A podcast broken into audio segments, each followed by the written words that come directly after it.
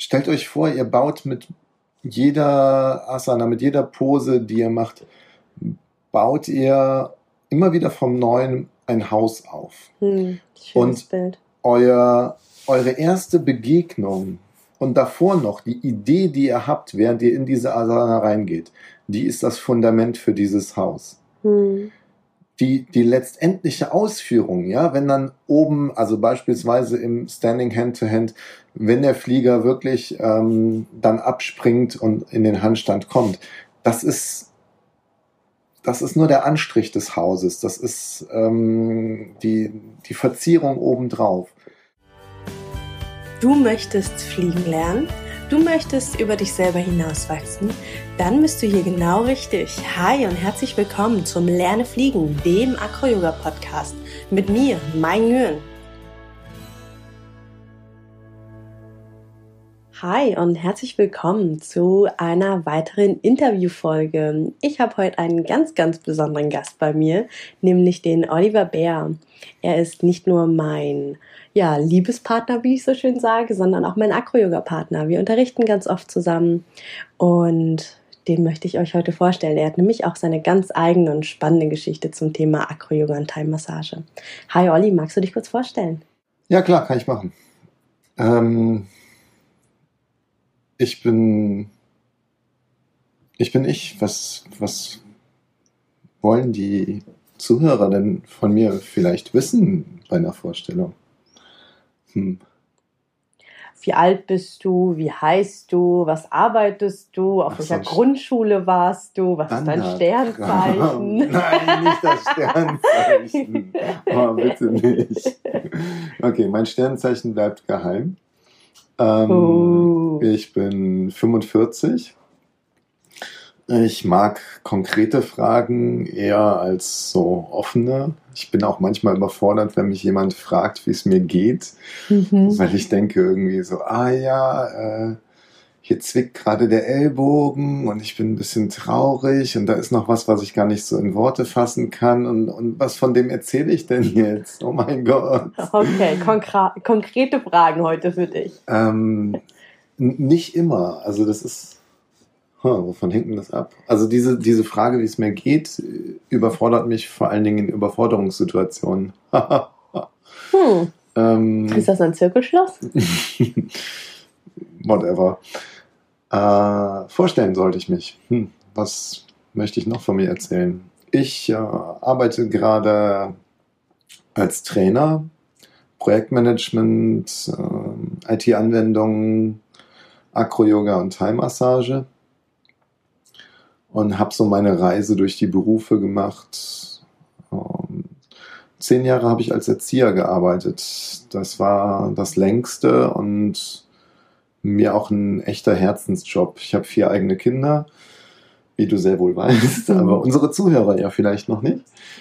Ähm, und zumindest bei den zweiten beiden habe ich mich sehr gefreut, äh, da in, in die Erziehung äh, richtig einzusteigen und ähm, meine damalige Frau, also die Mutter der letzten beiden, die hat auch Sozialpädagogik studiert. Ich wollte immer mal Lehrer werden. Und ähm, das, das greift jetzt nochmal dieses Trainerthema auf. Das ist für mich äh, eine, eine Schlussfolgerung daraus. Ähm, der Erzieher, der war für mich so ein, so ein kleiner Lehrer. Mhm. Das, was ich damals für möglich gehalten habe. Ich habe den Eindruck, ich habe gerade irgendwie ziemlich wirr durcheinander gequatscht. Ich finde es super, super spannend. Ähm, bei mir tauchen zwei Themen auf. Das eine ist, ich glaube, für den Zuhörer, der dich noch nicht kennt, äh, war eine Aussage etwas irritierend, dass du dich gefreut hast, in der Erziehung der jüngsten beiden einzusteigen. Mm, Ich glaube, da einfach nochmal zur Klarstellung, weil ich dich ja auch kenne. Bei den ersten beiden, da haben du und deine Frau euch ja sehr früh getrennt und die Kids waren dann bei deiner Frau, sodass du erstens wenig Erfahrung hattest, wenig Wissen. Ne? Du warst damals noch kein Erzieher und auch wenig Zugriff auf die Kids. Gell? Ja, wobei wir uns so früh nicht getrennt haben. Also sieben Jahre sind es ja schon geworden. Mhm. Ähm, Allerdings, ähm, ja, war, war ich mehr so außen vor. Wir haben klassische Ehe geführt, ne? Woll, Frau macht sagen. Kids, Mann geht arbeiten. Also an einigen Stellen jetzt auch nicht unbedingt, aber zumindest was, was das anbetrifft, mhm. ähm, war es schon so die, die übliche Rollenverteilung. Okay. Ja, und das macht es klarer. Und das, das hat mir dann auch in der zweiten Partnerschaft irgendwie sehr gut gefallen, ähm, dass ich da sogar ein bisschen nach vorne gehen konnte. Also meine zweite Frau, also geheiratet haben wir nicht, aber hm, die, die Mutter zweite Mutter, mhm. die ähm, hat damals noch ihre Diplomarbeit geschrieben und äh, ich habe mich dann gefreut, ihr den Rücken frei halten äh, und äh, mich um den Aaron, um mein drittes Kind kümmern zu können. Mhm. Das war auch, ja, waren, waren ganz andere Elternschaften. Da könnte ich viel drüber erzählen, aber wolltest du mich nicht über Akro-Yoga interviewen? ja, und zwar, für mich ist das super, super spannend, wie du die Frage immer wieder beantwortest, wie lange machst du schon Akro-Yoga? Wie lange machst du es denn schon? Ich habe es mit den Kindern angefangen, also ähm, ja, knapp 25 Jahre äh, lasse ich Kinder fliegen und ähm, vor 15 Jahren habe ich dann auf einem Festival, wir haben gezeltet und, und vor unserem Zelt war so eine kleine Freifläche und genau gegenüber war ein anderes Zelt und davor ähm, haben zwei Akrobaten geübt. Mhm. Und ich war völlig fasziniert auch vorher schon hat mich das Thema Zirkus sehr begeistert. Und das war auf einmal so eine, so eine live, ja, Zirkus-ähnliche Situation und, und ähm, ich bin immer näher ran und irgendwann meinten die so, ja, also wenn du uns sowieso schon auf dem Schoß sitzt, dann kannst du auch mal mithelfen. Mhm. Ich wusste damals zwar noch nicht, was Spotting ist, aber das war dann halt mein Job, so ähm, eben aufzupassen, damit sie ähm, einen, einen etwas schwierigeren Stunt äh, machen konnten. Erinnerst du nicht noch daran, was es war? Hm, nee. Irgendwas Standing-mäßiges vielleicht. Mhm. Also ich erinnere mich noch an den Flow, den wir damals erarbeitet haben. Okay. Also die, die Konsequenz, die, die Geschichte geht halt so weiter, dass ich dann vom Spotting irgendwie auch dahin gekommen bin, ähm, mit ihnen zu dritt was zu machen. Und im Endeffekt mit einer Handvoll an ähm, Übungen da rausgegangen bin, die ich dann immer mal wieder ausgepackt habe. Und mhm. ähm, von dort bis vor hm, ja, ein paar Jahren war so das, das Thema meines Lebens eher Gelegenheiten zu nutzen, als Situationen zu kreieren. Wobei, habe ich schon auch manchmal gemacht, wenn sich die Gelegenheit ergeben hat. Hm. Äh, naja, also jedenfalls ähm, mit dieser Handvoll Übungen bin ich dann ähm, immer mal wieder angekommen, wenn die Stimmung gerade so war, irgendwie meistens äh, eine sonnige Wiese und wenn ich dann den Eindruck hatte, oh, da sieht jemand nach Körperspannung aus, mit dem könnte man vielleicht spielen, dann habe ich dazu eingeladen. Und dann bin ich nach Heidelberg gekommen und habe hier die Slackliner und neben der Slackline halt die Akrobaten kennengelernt. Das war dann mal noch so ein, so ein Nebenschauplatz für mich. Mhm. Also in meiner Wahrnehmung meine ich.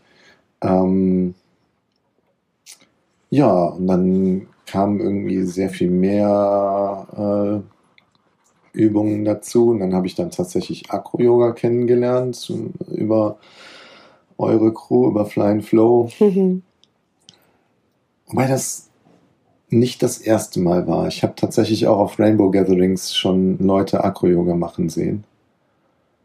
Und da auch schon mal mitgemacht, aber das ist irgendwie nicht so hängen geblieben und war auch eher so gelegenheitsorientiert. Hm. Was ist ein Rainbow Gathering? Vereinfacht gesprochen, Hippie-Treffen. Ich hoffe, die Rainbows verzeihen mir, dass ich das jetzt so ausdrücke. Ähm, man trifft sich möglichst weit draußen in der Natur. Also bei großen Gatherings sind so eine Stunde Fußmarsch vom Parkplatz schon üblich. Mit dem ganzen Gepäck. Ja, also den, den Olli von vor hm, äh, 10, 15 Jahren, den darfst du dir vorstellen mit fettem Rucksack auf dem Rücken, ähm, den äh, Aaron in, in ähm, Wickeltuch vor den Bauch geschnallt und rechts das Zelt in der Hand und links, was weiß ich, irgendein anderes Geraffel. Oh weh. nee, es war cool. Es war mhm. echt äh, klasse. Für manche sicherlich. ja. Ähm, muss dich nicht stören. Die fummelt hier einfach so an der Technik ran und ich soll weit, an der Technik rum und ich soll weitermachen. Okay. Mhm. Hm. Naja, da merkt man, dass es live ist. Naja, fast live, nicht live. Was authentisch. Egal. Einfach weitermachen, ne? Genau, einfach weitermachen. Einfach weitermachen. Wo war ich auf dem Rainbow und du wolltest wissen, was das ist? Genau. Hast also, du schon erzählt. Ihr wolltet vielleicht wissen, was das ist. War das jetzt schon abschließend? Also, wenn du noch mehr zum Rainbow erzählen magst. Ich glaube, muss nicht, muss nicht. Ist auch spannend ist für Akro-Yogis. Ist voll okay, wenn du den roten Faden in der Hand hältst und mich gerne wieder aufs Akro-Yoga zurückführst. Okay.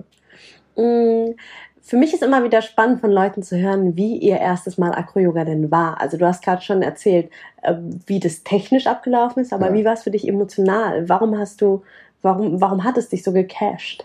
Ich war als Kind begeistert von der Idee, mit dem Zirkus wegzulaufen und hatte das Gefühl, da habe ich den Schritt vom Publikum zur Bühne gemacht, zum, zur Manege. Mhm. Außerdem ähm, vom, vom Tun her begeistert mich die, die Tatsache, dass ich mich da drin stark fühle, dass ich jemanden tragen kann mhm. oder selber irgendwie hoch hinauskomme. Mhm. Ähm, hm. dieses Spiel mit Vertrauen und Hingabe und ich fand es einfach cool. Einfach cool. das klingt schön. Was ist Acro-Yoga heute für dich? Also jetzt, du hast uns ja deinen ganzen Weg erzählt, was du bisher alles getan hast. Mhm. Und wir unterrichten ja heutzutage auch immer mal wieder zusammen Acro-Yoga-Workshops, unseren ersten Retreat im November. Was, was bedeutet Acro-Yoga heute für dich und auch außerhalb der Matte? Ich hänge gerade bei dem außerhalb der Matte. Mhm. Ähm, dann mach's gerne erstmal. Hm. Also, naja, ich nehme zwar nicht immer eine Matte, sondern tatsächlich persönlich lieber einen Teppich, aber das ist eine andere Geschichte. Ähm, wobei, dann mache ich die Klammer hier an der Stelle zu. Ähm, auf einer Yogamatte äh, schwimme ich weg. Ich schwitze einfach sehr schnell. Und da ist der Teppich für mich angenehmer zum draufliegen. Mhm. Ähm, und wenn ich jetzt weg vom Akroteppich gehe, hm, ach so, da kommt noch was dazu. Dann kommt Standing Akro dazu, dafür brauchen wir keine Matte, keinen Teppich. Ähm, aber woran ich jetzt tatsächlich gedacht war, war die Gemeinschaft der Akro-Yogis und Yoginis. Mhm. Ähm, und das ist, das ist für mich eine fantastische Gemeinschaft.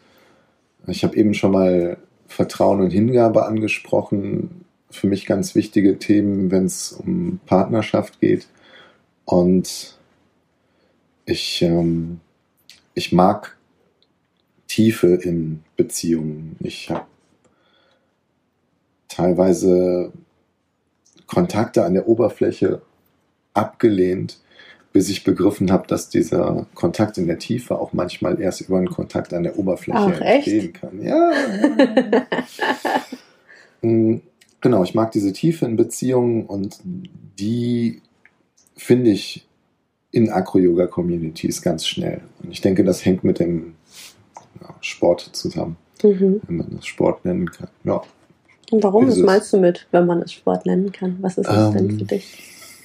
Der Yoga-Part ist noch was anderes als Sport. Also Yoga, eine mögliche Übersetzung von Yoga ist ähm, dieses Anschirren.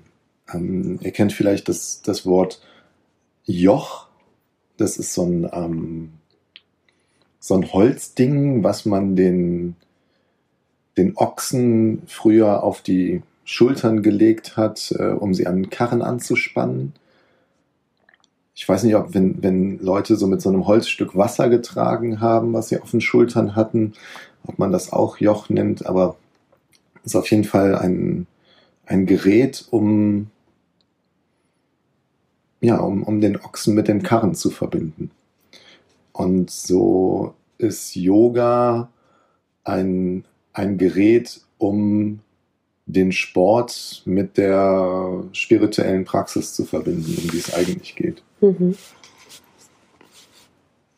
Klingt jetzt vielleicht ein bisschen abgehoben. Wenn ich das mit der spirituellen Praxis runterbreche, dann geht es eben genau um solche Themen wie Vertrauen und Hingabe oder auch mal ähm, darum, ähm, jetzt eben keine große Show zu machen im Sinne von Akrobatik, äh, obwohl wir uns auch zeigen beim Acro-Yoga, sondern darauf zu achten, was, was ist jetzt für mich gerade stimmig. Also dieser Part ist beispielsweise auch einer, wo ich mich selber immer wieder erwische. Dieses Achtsamkeitsding aus dem Yoga auch, ne? Ja, yeah. also was ich jetzt meine, Jetzt kommt mir tatsächlich eine Situation im, in den Sinn äh, auf der Slackline oder, oder mit den Poi, äh, also diesen äh, Bällen an der Schnur, mit denen man spielen mhm. kann. Ähm, da geht's ziemlich schnell, wenn ich, wenn ich da den Eindruck habe, boah, jetzt zeige ich hier mal irgendwie, was ich drauf habe, dann falle ich von der Slackline, ja, oder hau mir die Poi in die Fresse. Mhm. Ähm, und beim Acro-Yoga, klar, kann ich auch darunter fallen, hm, ähm, aber vor allen Dingen kann ich mich dann selber überfordern. Das ist natürlich nicht so schön. Das mhm. wollen wir nicht. Ähm, da eben die, die Achtsamkeit äh, mit, mit der Haltung, die ich währenddessen habe. Mhm. Klar sollte man auch beim Sport eine gesunde Haltung haben, aber beim Sport ist immer noch irgendwo die Idee, mh, Leistung zu erbringen, mhm. sehr stark präsent. Klar, es geht inzwischen auch um Fitness, um Wellness. Finde ich sehr schön, dass Sport diese Wende genommen hat. Wobei das jetzt vielleicht auch nicht so modern ist, aber doch immer wieder, also immer stärker in den Vordergrund tritt, dieser Fitness- und Wellness-Aspekt. Und der ist mir beim Akro-Yoga wichtig. Und ich bin wieder von Hölzchen auf Stöckchen gekommen. Also die Frage nach der Gemeinschaft, was bedeutet Acro-Yoga für mich außerhalb der Matte? Ähm, das ist eine, eine Gemeinschaft, die ich sehr genieße, dadurch, dass eben dieses ähm,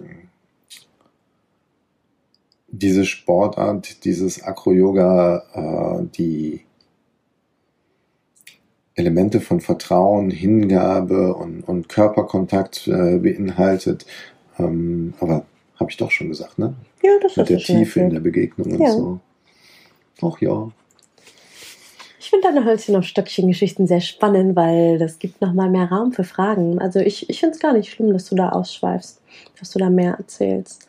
Und du hast nämlich auch gerade etwas erwähnt, was ich super, super spannend finde und wo, wo ich dich nach einem Tipp fragen würde für unsere lieben Zuhörer und Zuhörerinnen. Du hast schon erzählt, im Acro-Yoga geht es eigentlich nicht um Leistung. Es geht nicht um höher, schneller, besser und die nächste Figur. Mhm. Und dennoch passiert es vielen und so auch uns, so auch dir, mhm. ähm, dass wir da immer mal wieder reinrutschen und uns überfordern und mehr machen und mehr wollen, als vielleicht gerade gut ist, dass wir aus unserer Achtsamkeit rausgehen. Mhm. Wer den Olli nicht kennt, schaut mal bei mir auf dem Instagram-Account vorbei. Da seht ihr ganz viele Bilder von uns. Der Olli ist 1,85 groß, super breit, super stark und äh, kann schon ziemlich viel und überfordert sich aber deswegen auch manchmal. Kleine Anmerkung der Redaktion.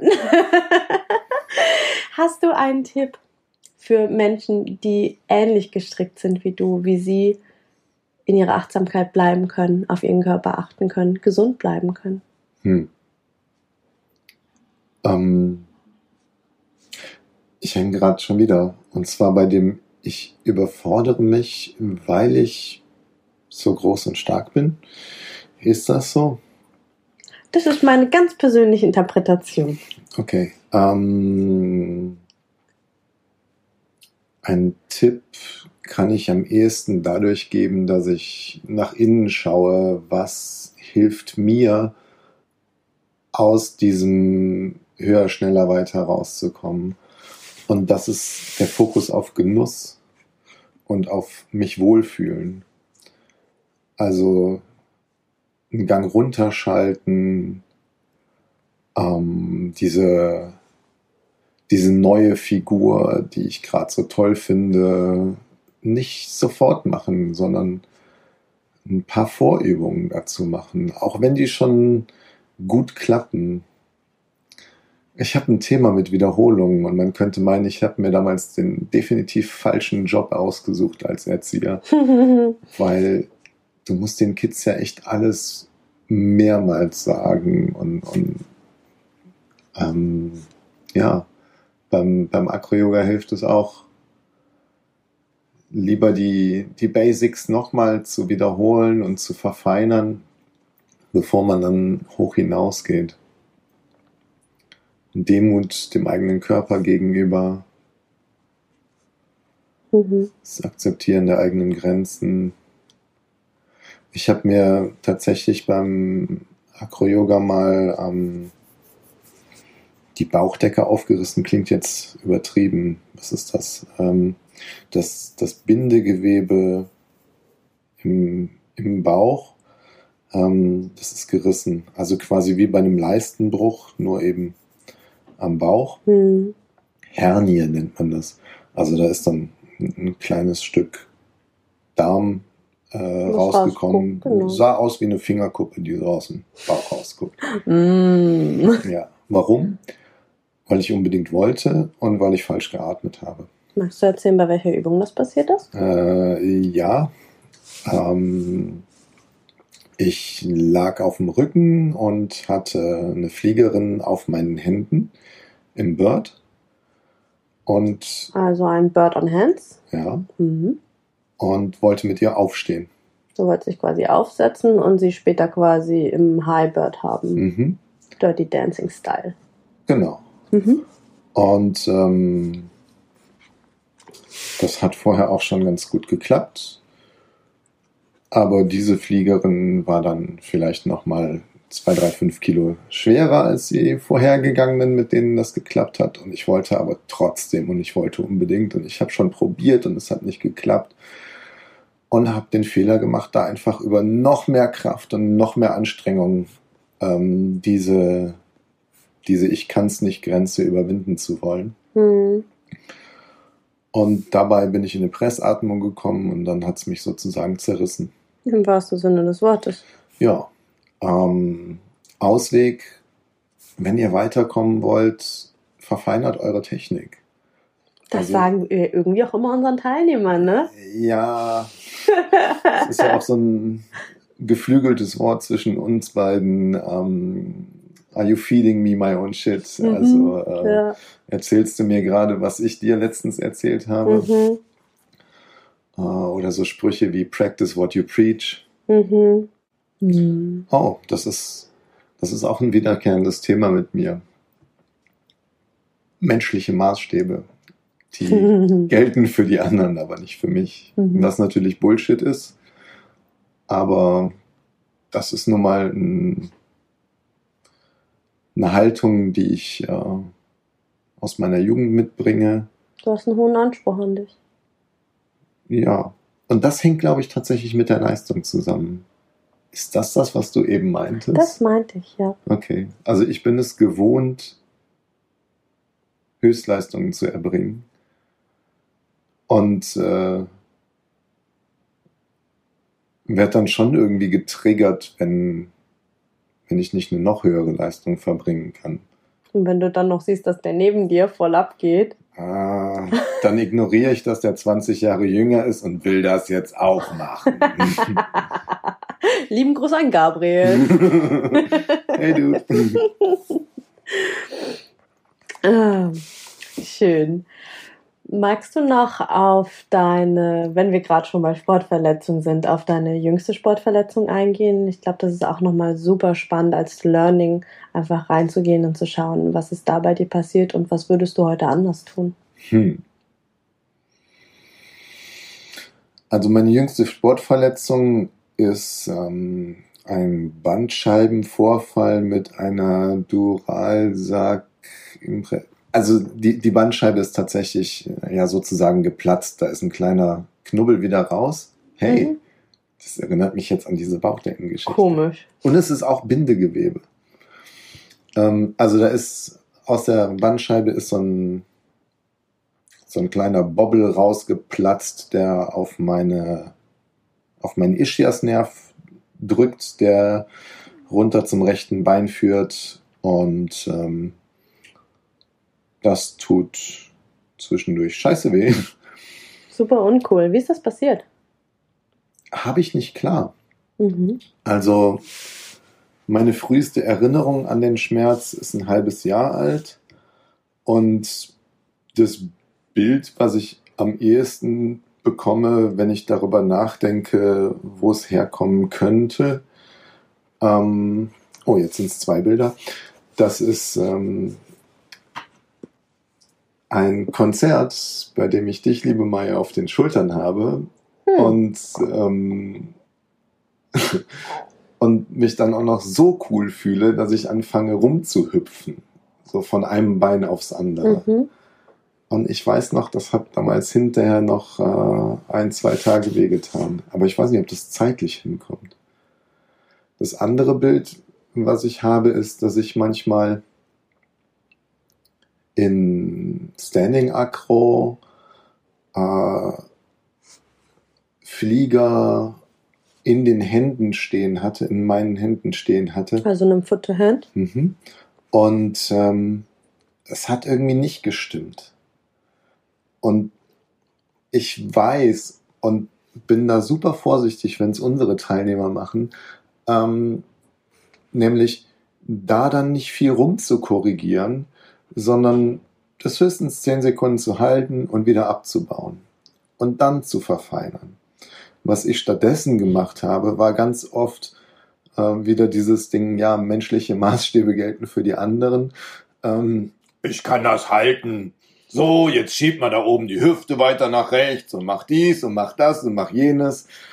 Und da irgendwie eine, eine Minute mit einem Flieger zu stehen und eigentlich tut's mir weh und, und ich, ich kann es aber noch aushalten mhm. und ich mhm. will irgendwie korrigieren und äh, das, das hätte ich nicht machen sollen. Also da hätte ich definitiv auch ja, mich an meine eigenen Aussagen halten und früher abbrechen sollen. Hm. Also da einfach nochmal die Anmerkung an alle, die gerade zuhören und ein bisschen Akro-Yoga, wie sagt man das? Jargon? Was? Jargon? Akro-Yoga-Sprache kennen. Es geht äh, ganz besonders hier um den Standing Foot to Hand. Wenn ihr als Base, also andersrum, ich meine, ich bin keine Base, aber so, das kannst du sicherlich bestätigen, Olli, als Base bietet man ein Plateau. Als Base ist man wie die Erde. Man tariert nichts aus, man hat die Hände auf einer Ebene und der Flieger steht drauf und wenn der Flieger anfängt zu wackeln, dann sollte, und ich glaube, das war deine Message, die Base nicht versuchen, da noch viel herum zu machen und äh, der, dem Flieger irgendwie viel erklären. Wenn der Flieger instabil ist, mhm. lieber abbauen und so wie du es vorher schon erzählt hast, Vorübungen machen. Mhm. Lieber ein Foot-to-Hand auf dem Boden machen und mal schauen, was ist denn mit der Tightness des Fliegers? Wo geht denn das Gewicht vom Flieger hin? Mhm. Beziehungsweise, wenn ich tatsächlich im Foot-to-Hand bin, habe ich auch noch ein schönes ähm, Beispiel im Kopf, wo ich es mal gut hinbekommen habe. Das war in einem Hand-to-Hand-Workshop damals äh, auf der Kula und ähm, ich war einfach pingelig als Bass sozusagen. Ne? Wir haben ein Standing Hand to Hand fliegen wollen und haben uns die Hände gereicht. Also die Flieger macht einen Handstand in Ollis Händen, während Olli auch steht. Mhm. Wir haben uns die Hände gereicht und ich habe dort schon gesagt, warte mal, da, da, stimmt was nicht. Die Handhaltung ist nicht ganz so gut, wie sie eben war. Lass nochmal von vorne beginnen. Stellt euch vor, ihr baut mit jeder Asana, mit jeder Pose, die ihr macht, baut ihr immer wieder vom Neuen ein Haus auf. Hm, Und Bild. Euer, eure erste Begegnung und davor noch die Idee, die ihr habt, während ihr in diese Asana reingeht, die ist das Fundament für dieses Haus. Hm. Die, die letztendliche Ausführung, ja, wenn dann oben, also beispielsweise im Standing Hand-to-Hand, -Hand, wenn der Flieger wirklich ähm, dann abspringt und in den Handstand kommt, das ist, das ist nur der Anstrich des Hauses, das ist ähm, die, die Verzierung obendrauf. Richtig gut wird's, wenn, wenn ihr mit positiven Ideen in die Asana reingeht, wenn ihr auch schon eine, eine schönen Augenkontakt habt, bevor ihr anfangt. Und wenn, wenn eure erste Begegnung an der Hand oder, oder am Fuß, wenn, wenn die schon äh, angenehm ist. Mhm. Und da darin kleinlich zu sein ähm, oder achtsam zu sein, das bringt so viel. Wir haben hinterher so genial den Hand-to-Hand -Hand fliegen können, weil einfach eine, eine Achtsamkeit auf diese zwei ersten Finger der Hand war, die, finde ich, den, den Hauptfokuspunkt äh, des, des Kontakts zwischen Fire und Bass äh, darstellen. Ähm, das war Wahnsinn, was da gelaufen ist. Anmerkung der Redaktion. Oliver hat gerade seine Hand gezeigt und zeigte auf Zeige- und Mittelfinger und zwar auf den ähm, Ansatz am Handteller. Hm. Also im Englischen heißt es immer Index Knuckle. Wenn euch das mal begegnet, das ist es. Ich habe lange damit gekämpft, was damit eigentlich gemeint ist. Hm.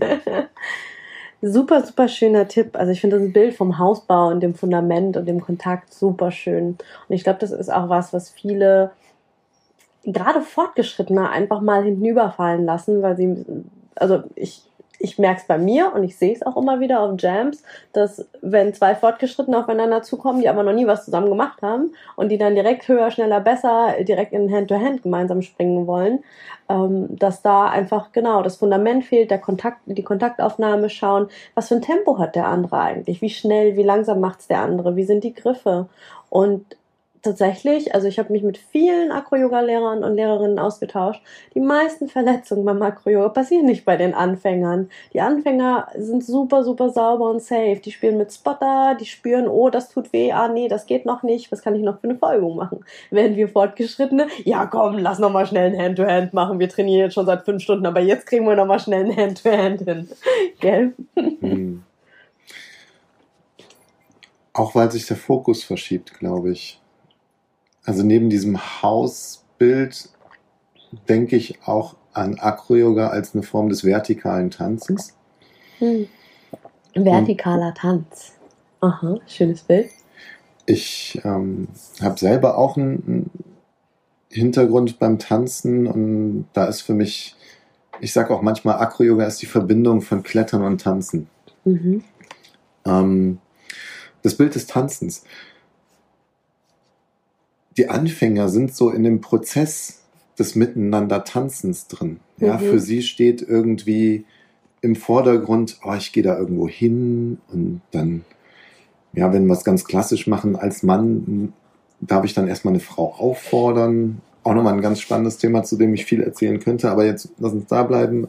Ähm, ja, da Augenkontakt, Wortwahl, erste Berührung, Begegnung. Da ist total viel Achtsamkeit und das ist total spannend. Mhm.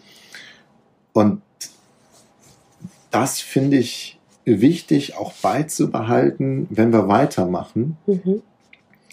Ähm, sonst passiert es uns, dass wir irgendwie so ein, so ein äh, Tanzroboter werden. Tanzroboter, ein ja. Acro-Yoga-Roboter. Mhm. Ja. Und ähm, es ist gar nicht mehr irgendwie dieses Annähern und, und Spüren da, sondern nur noch, ah ja, wir haben ja schon öfter miteinander, komm, jetzt lass uns nochmal und ich will mal irgendwie diese Drehung und ja, wo ist das Gefühl beim Tanzen geblieben? Hm. Und das finde ich ist ein super, super schönes Bild und ich finde, das ist ein super starkes Charakteristikum, sagt man das so? Also es charakterisiert deinen Unterrichtsstil sehr. Also ich habe mit vielen Acro-Yoga-Lehrern, Lehrerinnen und auch irgendwie Co-Teachern schon unterrichtet und ich mag an deinem Stil sehr gerne, dass er tatsächlich gefühlvoll ist. Also auch die Wortwahl, die du benutzt im Unterrichten. Es geht immer darum, spürt mal hier rein, fühlt mal, wie der Druck ist, fühlt mal dies, fühlt mal jenes. Und ich glaube, das ist tatsächlich etwas sehr, sehr Besonderes in deinem Unterrichtsstil. Wie nimmst du das wahr? Ich denke einerseits, ähm, dass die Leute nichts machen oder nachvollziehen können, was sie nicht selber spüren können. Mhm. Ich denke an ein Filmzitat, wo es mal zum Tango hieß. Also da, da sagt eine Tango-Lehrerin, tanz niemals schneller, als du spüren kannst. Mhm. Finde ich wunderschön. Mhm. Ähm, und ich denke daran, dass ich ganz viel Acro-Yoga mit Kindern gemacht habe. Mhm. Äh, eben auch im Kindergarten. Und dass es überhaupt nichts bringt, einem Kind zu sagen, nimm mal dein Brustbein hoch. mhm. Aber die stolze Ballerina oder der Held auf dem Pferd oder wie auch immer, ja, also solche Bilder, die bewirken ganz viel. Mhm. Und, und, da geht es eben auch um das Gefühl. Mhm. Ja.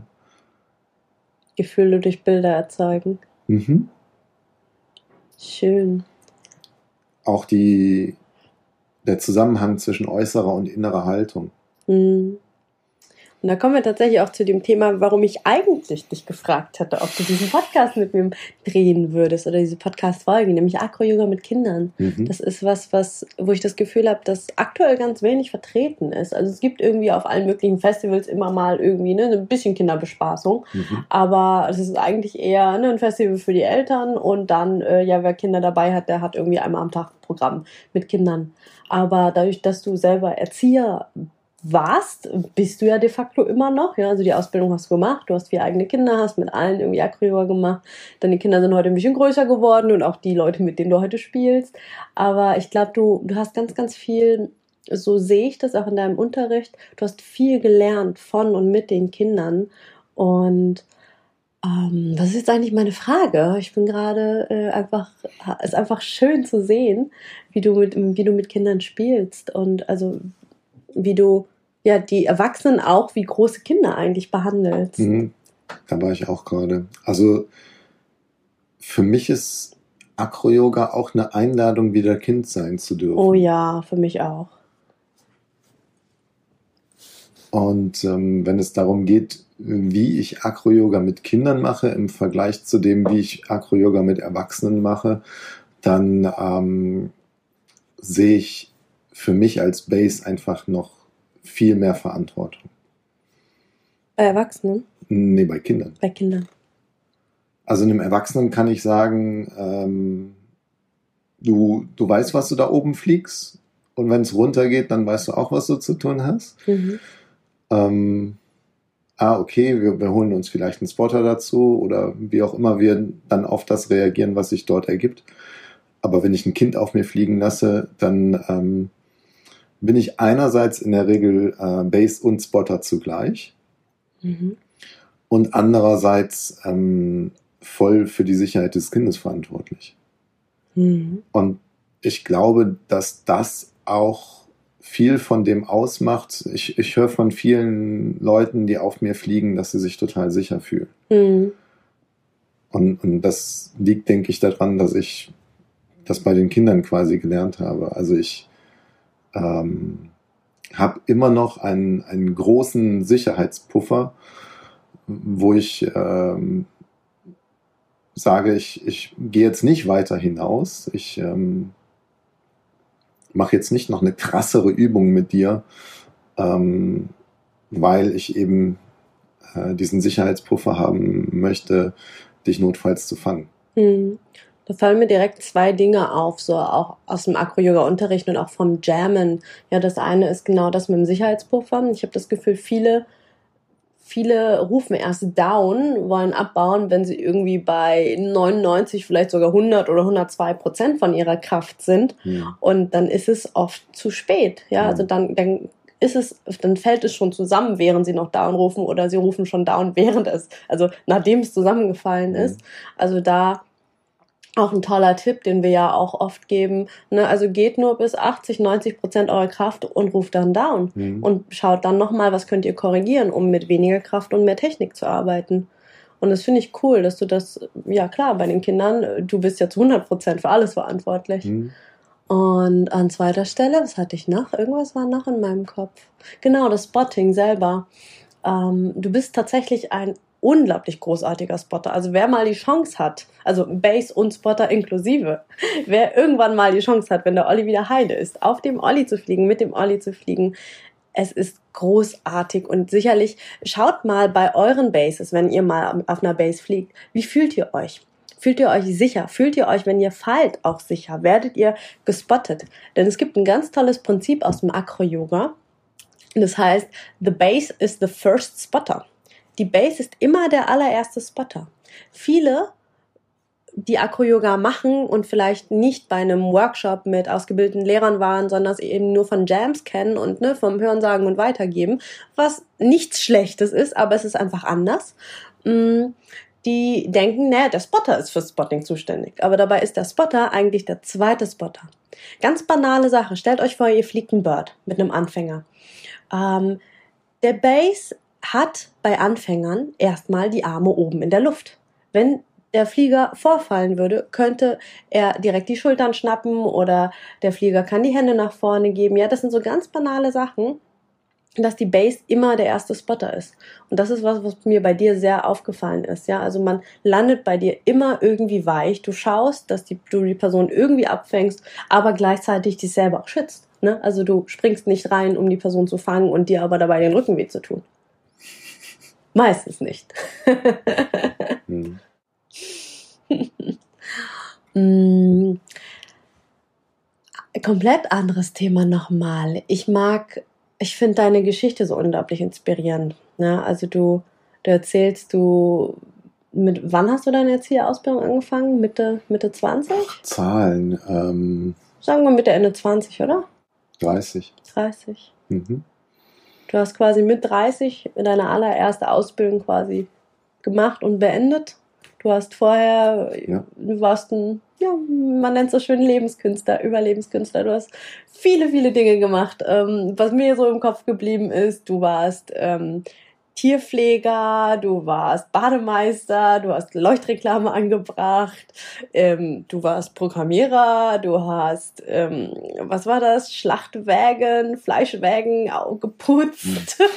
also so vollkommen abgefahrener Shit eigentlich. Dann bist du Erzieher geworden und hast aber nach zehn Jahren Erzieher gemerkt, so, hm, irgendwie magst du dich nochmal verändern. Und das war ja die Zeit, in der wir uns kennengelernt haben, wo du dann den Sprung geschafft hast vom in Anführungsstrichen, sage ich mal, gesellschaftlich gesehen, dem kleinen Erzieher, der mit den U3-Kindern spielt, zum IT- und Projektmanagement-Trainer, was ja irgendwie nochmal voll der krasse Sprung ist. Oder? Ja, genau. Ähm da hast du ja auch einen großen Anteil dran. Ich habe eben schon mal erzählt, ähm, bei dem Erzieher irgendwie, dass es für mich sozusagen der kleine Lehrer war. Und ähm, was damit klingt, ist, dass ich irgendwo mich selbst gesehen habe als jemanden, der zwar viel auf dem Kasten hat, aber wenig hinbekommt. Und ich habe wenig Chancen für mich gesehen. Ich habe gedacht, ja, genau, mit, mit 30 irgendwie die erste Ausbildung, eigentlich schon alt und irgendwie letzte Chance und solche Gedanken waren damit im Spiel. Ich habe bei dem letzten Job da in der Krippe gedacht, dass ich Lust habe, mit älteren Kindern zu arbeiten. Ich habe ab und zu im gleichen Haus, im Kindergarten Vertretung gemacht mhm. und habe gemerkt, boah, cool. Also mit denen, so sehr ich die oft nonverbale Ebene mit den ganz kleinen Kindern mag und es geht viel mehr um Gefühle und so. Ähm, so sehr mag ich auch die, die Ansprache unter den großen Kids, die dann irgendwie mehr noch selbst mitmachen können und so weiter. Mhm. Und eine, eine Sache, die auch immer wieder unter uns Erziehern auftaucht, Erzieherinnen. Also ich habe, äh, ich war es zehn Jahre lang gewohnt, dass Erzieherin gesagt wird und ich mich mitdenken durfte. Ähm, eine Sache, die dort immer wieder auftaucht, ist, wenn du eigene Kinder hast, dann werden die von alleine groß. Wenn du professionell mit Kindern arbeitest, musst du oder wenn, wenn du willst, darfst du ähm, dich selber darum kümmern, dass sie größer werden. Das ist eine Entwicklung, die viele im sozialen Bereich machen, dass sie mit immer älteren Kindern dann arbeiten. Mhm. Es gibt aber auch welche, die bleiben bei ihrem, ähm, in ihrem Bereich, in ihrer Altersgruppe. Ich hatte jedenfalls Lust äh, auf äh, ältere Kinder und die sind dann auf einen Schlag sehr viel älter geworden. Also inzwischen ähm, ist im, im Bereich äh, IT und Projektmanagement, ähm, würde ich sagen, das Durchschnittsalter irgendwo bei 35 und bei den Acro-Yoga- und Thai-Leuten vielleicht bei 25, 25 sowas, ja. ja. Hm. Das heißt, du bist von durchschnittlich anderthalb Jahren zu 25 bis 35 hochgerutscht. Ups. Ja, ja. Und das hängt eben auch damit zusammen, dass äh, du mir da einen Weg aufgemacht hast und, und an mich geglaubt hast, äh, mich darin unterstützt hast, an mich selber zu glauben, die, die Dinge wirklich für möglich zu halten. Ich krieg's gerade gar nicht so sehr gegriffen. Ich habe vorher auch schon irgendwie große Träume gehabt, aber, aber es waren für mich irgendwie so Träume, und da war eine, eine, krasse Lücke zwischen dem Jetzt und dem Traum. Und, und diese Lücke schien nicht überbrückbar zu sein. Und in dir habe ich jemanden gesehen, ähm, auf eine gewisse Art und Weise hast du Träume, die ich auch mal hatte, gelebt und mir gezeigt, dass das real machbar ist und dass es nicht nur irgendwie Leute im Film sind, sondern äh, dass das jemand ist, den ich anfassen kann und, und dass das funktioniert. Danke. Gerne. Das ist ein super schönes Bild. Und wenn ich jetzt überlege, so als Zuhörer, Zuhörerin, ich meine, bei den Akro-Yogis und Yoginis ist ja auch immer super viel Bewegung drin. Ich glaube, ja, das kommt so mit sich, ne? mit, mit dem Weg ins Yoga, ins Akro-Yoga rein, mit der Beschäftigung mit sich selber, wo stehe ich gerade, wer bin ich, was will ich wirklich. Ich glaube, auch wenn nicht jeder vielleicht Erzieher ist und IT- und Projektmanagement-Trainer wird, ähm, den, der Weg ne, von etwas, wo, wo man irgendwie steht und denkt, hm, hier stehe ich und da hinten ist mein Ziel und das wirkt für mich unerreichbar, aber das ist, das wäre voll der schöne Traum. Hast du einen Tipp, eine Idee oder eine Übertragbarkeit der Metapher, was bei dir selber passiert ist, den du jemandem mitgeben wollen würdest oder könntest, der, der eben auch große Ideen, Träume, Wünsche hat, aber nicht so genau weiß, wie da hinkommen? Jetzt ist gerade Feuerwerk in meinem Kopf. Also ah. nicht nur einen Tipp. Her damit, ähm, her mit allen. Wie viel Zeit haben wir noch? Ähm, ach, wir können die Folge auch in zwei Folgen aufspalten. Erzähl ruhig weiter. Okay. Also ganz wichtig ist für mich der soziale Aspekt. Mir Leute zu suchen oder ja, die eben zu finden, mich mit denen zu verbinden, die meine Träume nähren und unterstützen, die das vielleicht selber schon leben. Eventuell kennt ihr schon den Spruch, äh, ihr seid der Durchschnitt der fünf Leute, mit denen ihr euch am meisten umgebt. Hm.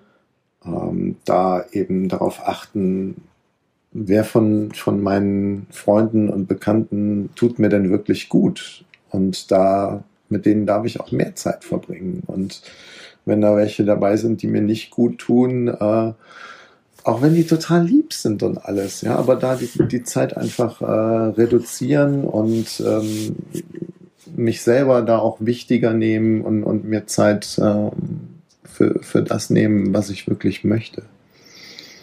Ähm, dann noch kurz zur Ergänzung, das ist auch ein Tipp. Ich habe ja auch eine Zeit lang in der Persönlichkeitsentwicklung, im Coaching gearbeitet.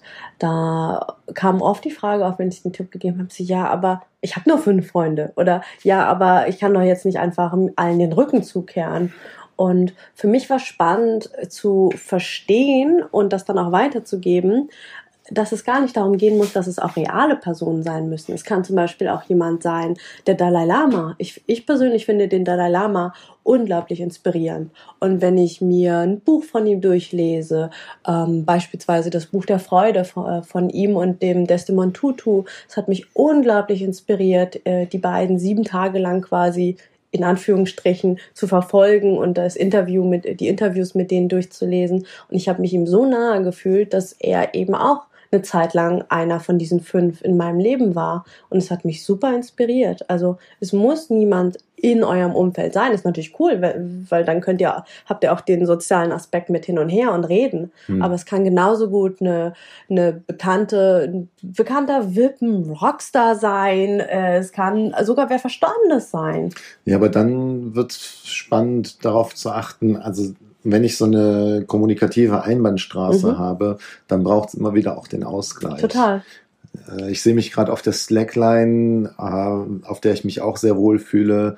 Balance ist immer wieder ein Thema. Und da hast du mir auch ein, schönes Bild nochmal mit reingegeben. Ähm, also jetzt gerade sprechen wir von der Balance zwischen Dinge aufnehmen von anderen, mich inspirieren lassen, ja, dann ist auf der Gegenseite ist dieses, ich gehe nach draußen und mache etwas, bin selber kreativ. Mhm. Ganz oft ist dieses Balance-Thema äh, in meinem Leben. Und wenn ich auf der Slackline bin, stelle ich mir sogar oftmals vor, da auf der einen Seite, da ist ähm, vielleicht mal eine Dynamik und auf der anderen Seite ist eine Ruhe. Mhm. Und dazwischen eine Balance zu finden. Ähm, an, andere Dinge sind dort auch vorstellbar. Hm, wo wollte ich gerade hin? Balance zwischen Aufnahme und Wiedergabe. Jetzt stehe ich auf dem Schlauch. Das macht nichts. Du hattest von einem Feuerwerk in deinem Kopf erzählt. Du hast ja, uns jetzt einen ja, Tipp gegeben, ja. Durchschnitt der fünf Menschen. Was hast du noch an Tipps? Jetzt fällt es mir wieder ein. Du hast mich darauf gebracht, von dieser Balance äh, nicht nur von den, äh, nicht nur die, die Extremer zu bedienen. Ich denke an, an deinen Spruch, die, die Bandbreite des Verhaltens dazwischen auszuloten. Mhm. Es ging beispielsweise mal darum, im, im beruflichen Kontext ähm, habe ich vielleicht vorher äh, öfter mal den Kopf eingezogen und äh, dann, dann habe ich gemerkt, wie ich in so einer Situation auch mich aufrichten und äh, für mich oder andere einstehen kann, für etwas einstehen kann. Ähm, und dazwischen dann eben noch so, ein, so, eine, so eine Bandbreite an, an Handlungsspielräumen kennenzulernen. Mhm. Mm. Das ist was, wo ich den Eindruck habe, dass, dass es mich weitergebracht hat, nämlich dass oftmals wir in unserem Leben irgendwelche Geschichten haben, die uns geprägt haben und dann rennen wir einer Sache hinterher oder rennen von ihr weg. Mhm. Und das ist für eine Zeit lang okay. Ja, mhm. ich will nicht so werden wie mein Vater. oder ich will das genauso machen wie der Max, den finde ich ganz toll. Ja. Mhm. Und dann irgendwann mal zu merken, ähm, ja, okay, aber ich darf auch so werden wie mhm. mein Vater und ich darf das auch ganz anders machen als der Max. Mhm. Dann habe ich schon mal mehr Variation in, in meinem Handlungsspielraum. Ja. Und dann eben noch so, ah, und jetzt geht es nicht nur nach vorne und nach hinten, es gibt noch irgendwie rechts und links und ich habe noch viel mehr Möglichkeiten. Das ist ungeheuer befreiend. Mhm da war die Frage nach den Tipps irgendwie, wie es, vorwärts gehen kann. Was, mhm. was mir geholfen hat, war auf jeden Fall äh, Journaling. Also ja, Tagebuch schreiben ist vielleicht zu wenig, aber äh, Papier und Stift in die Hand zu nehmen, was ich vorher auch schon oft gemacht habe, aber es waren vorher oft lose Blätter und mit, mit dir ist es dann eben ein Buch geworden. Mhm. Und dieses Buch, das hat für mich die Wirkung gehabt, ähm, dass ich in den äh, Themen am Ball geblieben bin, stärker. Mhm. Mm, da eben solche Sachen aufzuschreiben, wie äh, meine Wünsche, ähm, der, der Weg, wie ich dahin komme, äh, was ich mir für heute vornehme, mhm. etc. Also Journaling auf jeden Fall für mich ein, ein wichtiger Schritt. Immer wieder an mich selber glauben und dieses, dieses Bild, was ich von der Zukunft habe, auch äh, spürbar machen. Hm, ich, ich denke jetzt gerade nur an ein Beispiel, was ich nicht durchgezogen habe, aber das macht es vielleicht für euch klar. Wenn ihr Bock auf einen Tesla habt, ja, ich, ich stehe auf Elektroautos, äh, dann ist es eine Sache, sich den irgendwie im Internet anzugucken und so. Aber wenn ihr den wirklich mal fahren und besitzen wollt, dann ist es echt geil, wenn ihr einfach mal in den Laden geht und den mal wirklich anfasst und euch reinsetzt. Dieses Gefühl ist viel stärker und äh, je, je stärker die, die gefühlsmäßige Ausprägung dieser, dieser Vision von meinem zukünftigen Selbst ist, desto eher kann ich da auch reingehen. Sowas wie visualisieren, manifestieren, was ja oft so ne, in der yogischen Welt so genau. rumschwebt als Begriff. Ja, und da kommt noch was dazu auch anzuerkennen, dass ich das schon habe, was ich haben will. Das funktioniert vielleicht bei dem Auto nicht. Doch, bei dem Auto funktioniert es auch. Ich habe ein Auto. Ich habe noch keinen Tesla. Mhm. Dankbar für dieses Auto zu sein, bringt mich dem Tesla näher. Mhm. Ich glaube, wir sollten Elon Musk mal anschreiben und ein bisschen äh, Werbebudget einfordern. ähm, Dankbarkeit ist ja auch ein großes Thema. Also für mich gerade persönlich. Mhm. Ich führe zum Beispiel seit zwei Jahren Dankbarkeitsjournal. Ich schreibe jeden Tag drei Dinge auf, für die ich dankbar bin. Das hat mir total geholfen zu sehen, was ich alles habe, wofür ich dankbar sein kann. Und ähm, wer mich schon ein bisschen länger verfolgt, weiß, dass ich auch durch ziemlich harte Phasen gegangen bin und selbst in meiner Phase der Depression, ja, selbst in der Phase, in der es mir so furchtbar dreckig ging, habe ich jeden fucking Tag drei Dinge gefunden, für die ich dankbar war. Und wenn es nur war, dass ich ein weiches, warmes Bett habe. Hm. Das ist was, was mich mit dem Bandscheibenvorfall, also als ich dann aus dem MRT kam und die Diagnose hatte, da habe ich auch erstmal geweint, ähm, was ich als Mann beispielsweise auch super hilfreich finde, den Eindruck habe, dass mich das vorwärts gebracht hat, diese weiche Seite zuzulassen. Und dann ging es darum, das, ähm, das anzunehmen. Okay, so ist das jetzt. Und dann kam tatsächlich so, ein, so eine Art Dankbarkeit auch dafür. Danke, dass, dass mir das jetzt irgendwie äh, das ein oder andere aufzeigt. Mhm. Ähm, Im zwischenmenschlichen Miteinander denke ich daran, sag lieber Danke, dass du die Geduld hattest, als entschuldige, dass ich zu spät bin. Ja, das habe ich mir auch angewöhnt. Und ich bin auch zu spät. ich weiß nicht, wie ich auf dieses Thema kam. ah, schön. Vier wunder, wunderschöne Tipps. Danke dir, Olli. Mm, lass uns zu den Abschlussfragen kommen. Schon. Schon. Es fängt gerade an Spaß zu machen. Ach Mensch, vielleicht sollten wir dich öfter interviewen, hä? ich rede schon ziemlich gerne und ja, so ein, so ein gewisses Sendungsbewusstsein habe ich auch. Ich glaube, mhm. das ist auch, ja, des, deswegen war früher der Wunsch da, Lehrer zu werden und jetzt eben bin ich gerne Trainer, stehe gerne da vorne. Hm. Okay, drei Abschlussfragen habe ich für dich. Die erste. Welcher Mensch hat dich am meisten inspiriert? Als erstes fällst du mir ein. Oh. Magst du das noch ausführen oder ist das quasi abgegolten mit dem, was du eben schon erzählt hast? Ein Spruch fällt mir noch ein tun es wie wollen, nur krasser. Schon, ja. Und das, das verkörperst du für mich. Also, wir haben, glaube ich, viele Gemeinsamkeiten. Und du hast mir gezeigt, wie man die PS auf die Straße bringt. Danke. Das ist ein großes Kompliment. Dank dir. Frage Nummer zwei.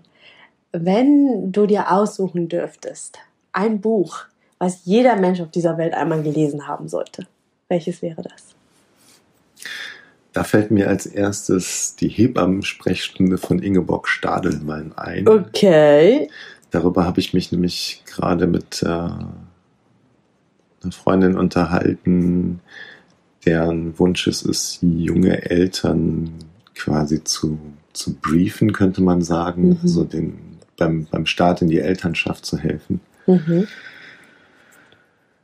Hm. Weg von Elternschaft hin zu Leben allgemein. Ein Buch, das jeder gelesen haben sollte. Oh, die unendliche Geschichte. In der. Ja, sollte ich wohl mal lesen, ha? das habe ich dir schon öfter erzählt. naja, kommt zu meinen anderen 40 zu lesen Büchern. Hm. Ähm, in der unendlichen Geschichte bekommt Atreo, einer der beiden Helden, bekommt ein Amulett, das Aurin.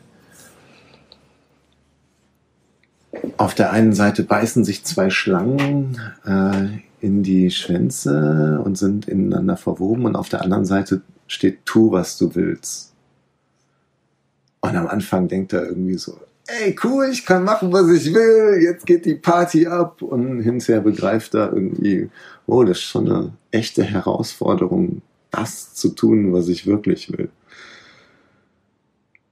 Und schon wieder kommt mir ein Spruch in den Sinn, den habe ich jetzt vor kurzem erst gehört. Ähm, Disziplin ist die Balance zwischen dem, was ich jetzt will und dem, was ich unbedingt will. Mhm. Sehr schöner Spruch. Danke. Und die letzte Frage. Wenn du dein Leben vorspulen könntest bis zum Ende deines Lebens und zurückschaust und sagst und wir davon ausgehen, uns vorstellen, dass dein Leben ein Hollywood-Film wäre. Was für einen Titel würde er tragen? Und was für ein Genre hätte dein Film? Anmerkung der Redaktion, Olli denkt drüber nach. Ich habe ihm vorher nicht verraten, was die drei Abschlussfragen sind. ja, wenn ich jetzt irgendwie so weiterdenken würde, dann gäbe es, glaube ich, eine fette Lücke zum hinterher rausschneiden. Das macht nichts. Ich lasse euch einfach mal in meinen Gedanken teilhaben. Zuerst war da ja am liebsten eine Schnulze, weil ich habe schon Bock auf Happy End. Gleichzeitig ein Abenteuerroman. Weil ich es mag, von Klippen zu springen, es gab viele Punkte in meinem Leben, wo ich den Eindruck hatte, das ist jetzt die richtige nächste Handlung. Ich weiß nicht, was danach kommt, aber das ist jetzt der richtige Schritt. Und es hat sich ganz oft angefühlt wie ein Sprung von der Klippe. Am in liebsten noch in hinein. den Nebel hinein. Mhm. Genau. Und ich habe keine Ahnung, ob ich irgendwie äh, da ein, zwei Meter aufs, aufs gegenüberliegende Gra Grasplateau springe oder ob es irgendwie fünf Meter runter geht in eiskaltes Wasser. Oh, ich liebe Wasser. Hölzchen, Stöckchen, Film. Welchen Film? Ähm, was hat der Film für einen Titel? Also ich glaube, Werbetexter werde ich doch nicht mehr. Das ist in Ordnung, du warst ja schon so vieles. ich hätte jedenfalls Lust, mich weiter interviewen zu lassen und auf Basis dieser Interviews darf dann gerne ein Drehbuch verfasst werden. Aber den Titel muss jemand anders finden. okay, also, falls jemand gerade zugehört hat, die komplette letzte Stunde und einen Titel für ein Schnulzenabenteuer hat, meldet euch gerne bei mir. und vielleicht verfilmen wir Ollis Leben eines Tages, wer weiß. Und vielleicht nehmen wir dann euren Titel. Hast du noch ein paar Abschlussworte, Oliver? Spontan fällt mir tatsächlich jetzt gar nichts ein. Aber vielleicht kommt da was, wenn ich versuche, durch dieses Mikrofon hindurch zu euch hinter den Lautsprechern zu gucken. Hallo. Gibt es denn da was, was mir wichtig ist, euch mitzugeben? Ihr macht das schon ihr, ihr habt schon die Lösung für jedes einzelne eurer Probleme, die ihr auch gerne Herausforderungen nennen könnt, in euch. Und abgesehen von Problemen und Herausforderungen ist da so viel Schönes. Also feiert ordentlich und habt Spaß daran, an dem Verfeinern, daran, an euch zu arbeiten oder zu trainieren.